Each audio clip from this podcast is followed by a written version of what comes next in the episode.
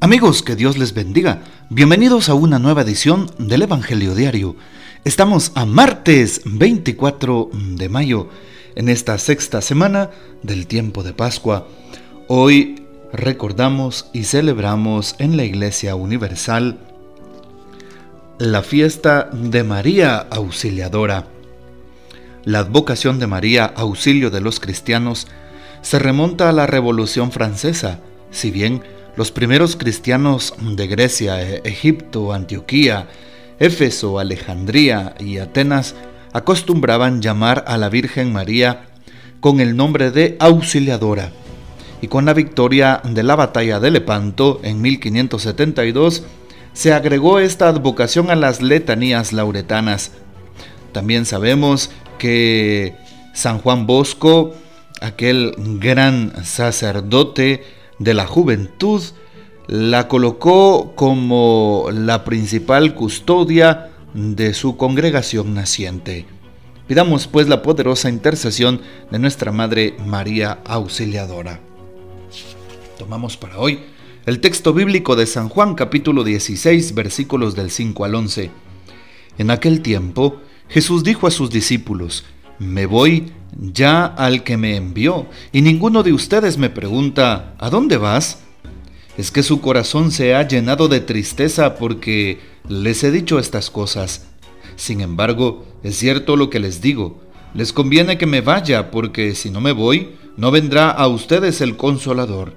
En cambio, si me voy, yo se lo enviaré, y cuando Él venga establecerá la culpabilidad del mundo en materia de pecado, de justicia y de juicio.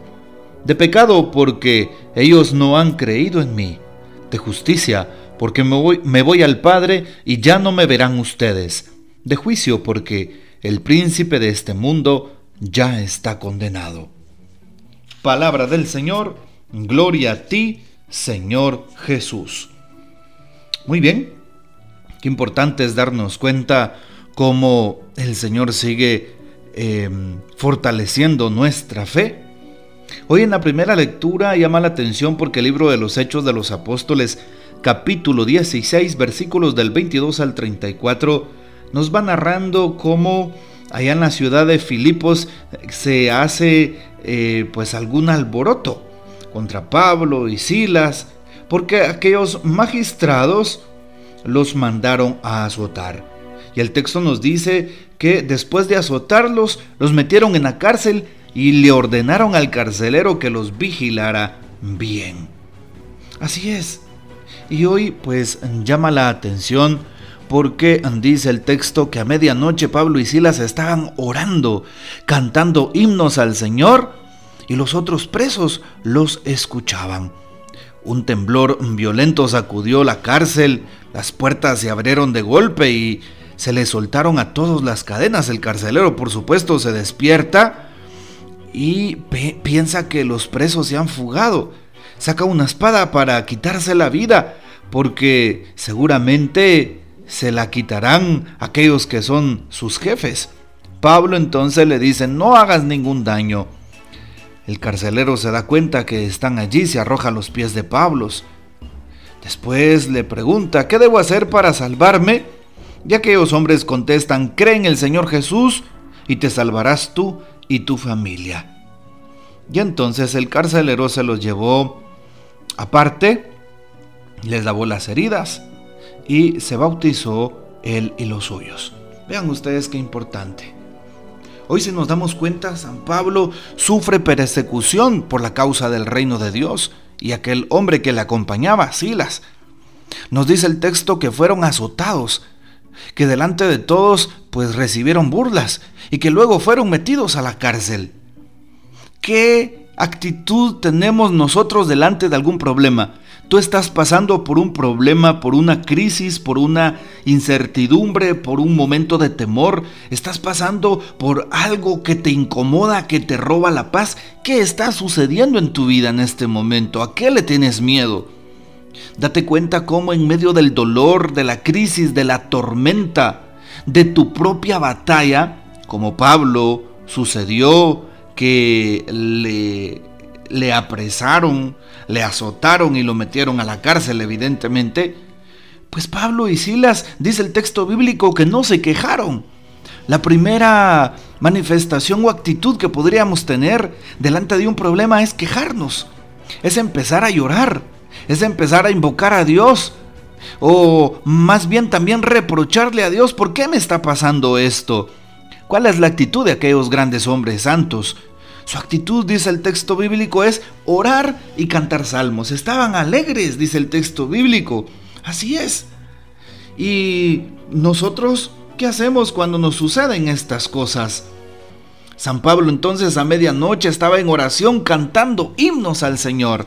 Aquellos hombres alababan el nombre de Dios por lo que les estaba sucediendo.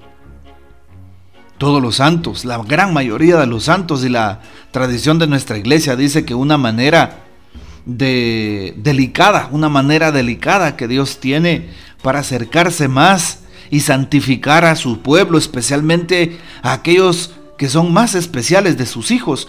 Les manda las más grandes tribulaciones, los más fuertes problemas, las grandes crisis e incluso enfermedades para santificarlos y decirles cuánto les ama. Así que si estás pasando por un problema fuerte, siéntete dichoso porque Dios está allí contigo y jamás te va a desamparar. Utiliza ese momento para unirte al dolor de Jesús y a su pasión, para unir tu dolor a la cruz de Jesús y para ofrecerlo por las intenciones que hayan en tu corazón. Mejor si son por las intenciones de la conversión de los pecadores, la paz del mundo, por las vocaciones, por el Papa, por las ánimas del purgatorio, por tantas y tantas intenciones más. Así que te invito para que no sigas luchando más contra eso que te está pasando, más bien acéptalo y ofréceselo a Jesús y allí tendrá sentido y le encontrarás una respuesta mejor. Finalmente el Evangelio, San Juan 16 del 5 al 11. Me voy al que me envió y ninguno me pregunta dónde vas. Su corazón se ha llenado de tristeza porque les digo esto, les dice Jesús. Y Jesús explica, conviene que me vaya. Así vendrá a ustedes el consolador.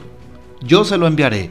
Jesús nos está preparando ya a pocas semanas de celebrar Pentecostés. La iglesia invoca el nombre de Dios pidiéndole al Espíritu Santo que venga, que fortalezca, que anime, que sane, que libere y que sea, Él quien nos salve. Bueno, pues hoy el Señor nos dice que el Espíritu Santo nos va a quitar todo desaliento, toda tristeza, nos va a quitar toda desesperación, nos va a quitar toda angustia, todo aquello que nos roba la paz, o si estamos sin esperanza alguna.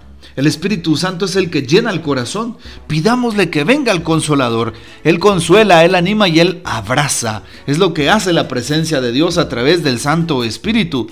Y el Espíritu es el que siempre nos lleva a buscar a Dios, nos lleva a animar al prójimo, nos lleva a visitar al enfermo, a cumplir las obras de misericordia. El Espíritu Santo siempre nos va a llevar por el camino del bien, por el camino de Dios. Si algo más te inspira a hacer, pero lo que está en contra del proyecto de Dios, evidentemente no es el Espíritu Santo, sino el Espíritu del mundo, el Espíritu del mal. Hoy también el Señor nos, nos invita a que permanezcamos en Él. Sí, yo me voy, pero les enviaré al Espíritu Consolador. Y el Espíritu Consolador es el que nos da la presencia de Dios. Aquí está Jesús a través del Espíritu Santo, el Espíritu que sigue guiando a la iglesia.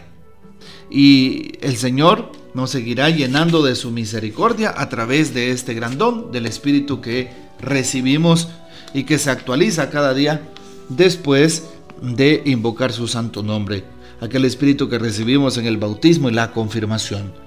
Hoy el Papa Francisco nos dice, nuestra oración al Espíritu Santo consiste en pedir la gracia de aceptar su unidad, una mirada que abraza y ama, más allá de las preferencias personales, a su iglesia, nuestra iglesia, de trabajar por la unidad entre todos, de desterrar las murmuraciones que siembran cizaña y las envidias que envenenan porque ser hombres y mujeres de la iglesia significa ser hombres y mujeres de comunión.